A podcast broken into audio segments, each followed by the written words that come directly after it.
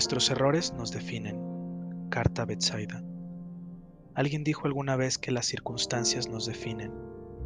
Yo creo que mucho de nosotros se conoce, precisamente, por lo que hacemos en determinadas condiciones.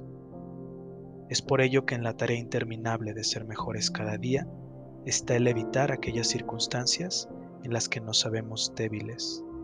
Y si esto no es posible, no cometer los mismos errores del pasado a través del cambio interior. Espero que disfruten esta lectura.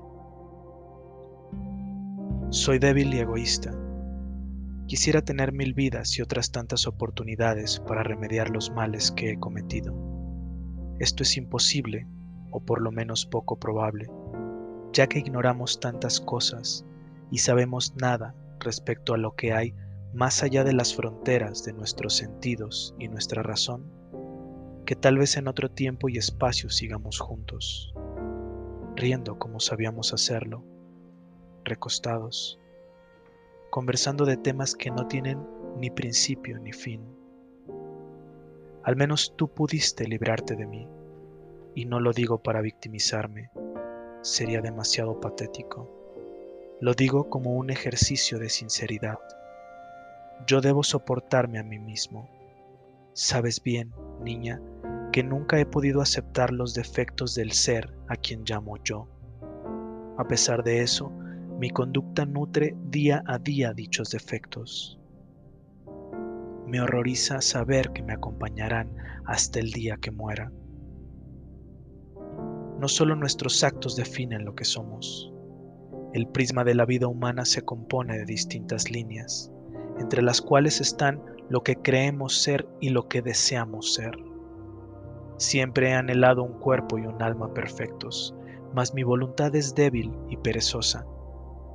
De manera constante dejo todo para después, tanto que mi porvenir siempre se torna dichoso e inalcanzable, como si todos mis éxitos estuviesen a la vuelta de la esquina, pero soy yo mismo quien tropieza a la más leve irregularidad del terreno o da pasos atrás, como temiendo avanzar.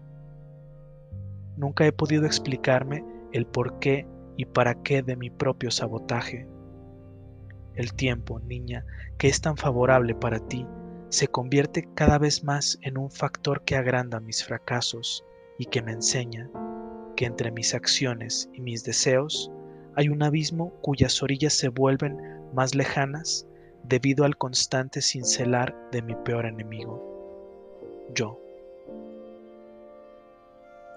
No es una penosa justificación. En ocasiones no me reconozco. Cuando veo en retrospectiva mi conducta, me gusta creer que he superado ciertos vicios y que los desaciertos son también causados por las circunstancias.